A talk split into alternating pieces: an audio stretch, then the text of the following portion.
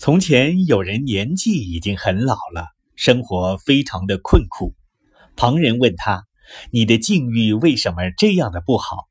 那老人道：“我生活了这样大的年纪，竟没有一次遇到过好的机会。当我在少年时是学文的，已经学成了。那时候的风气是尊重年老的人，我因为是少年，被人家看不起。”过了许多年，风气又改变了，变为尚武。于是我又学武。等我学成了，风气又改变了，变为重少年。但是我的年纪已经老了，不能回到少年时代了。